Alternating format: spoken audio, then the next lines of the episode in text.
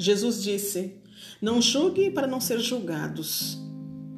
Nesse momento atual que nós passamos, sobre a pandemia, também está muito forte a intolerância religiosa. Eu conheço uma senhora, ela me viu desde é, meninota, da idade da, da infância para adolescência. E ela é conhecida né, uh, como mãe de santo que são as religiões de matriz africana. E ela me relatou que ela anda sofrendo, mas as, as frequentadoras, que também falamos, né, filhas de santo, é, perseguição no terreiro.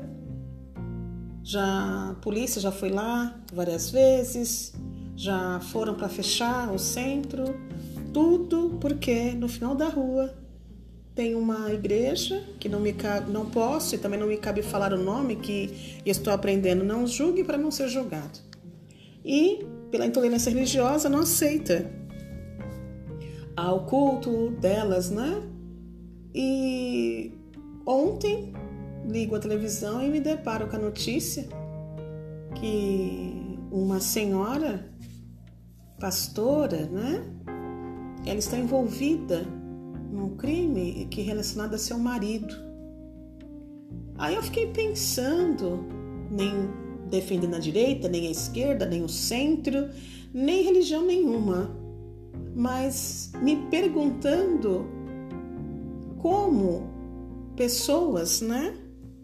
Como pessoas podem não tolerar uma coisa e tolerar outra, não aceitar algo, mas aceitar outro, né? Dentro desse, dessa, dessa, dessa intolerância religiosa.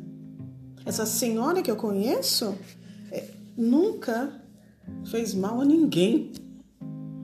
Porque o mal acontece porque você procura o mal, né? Ele vem até você. Se você está numa vibração, num pensamento é, em prol da humanidade, da bondade, da caridade, ele não, não permanece. Se ele chega, ele encontra a morada no, no coração. Isso é, é qualquer pessoa, é qualquer é, segmento religioso. Porque Jesus disse: perdoai 70 vezes 7, amai seus inimigos. Ele não, ele não traz bandeira religiosa. A bandeira da religião do Cristo é o amor. O amor. Então eu falo, escrevo, digo, diga não à intolerância religiosa.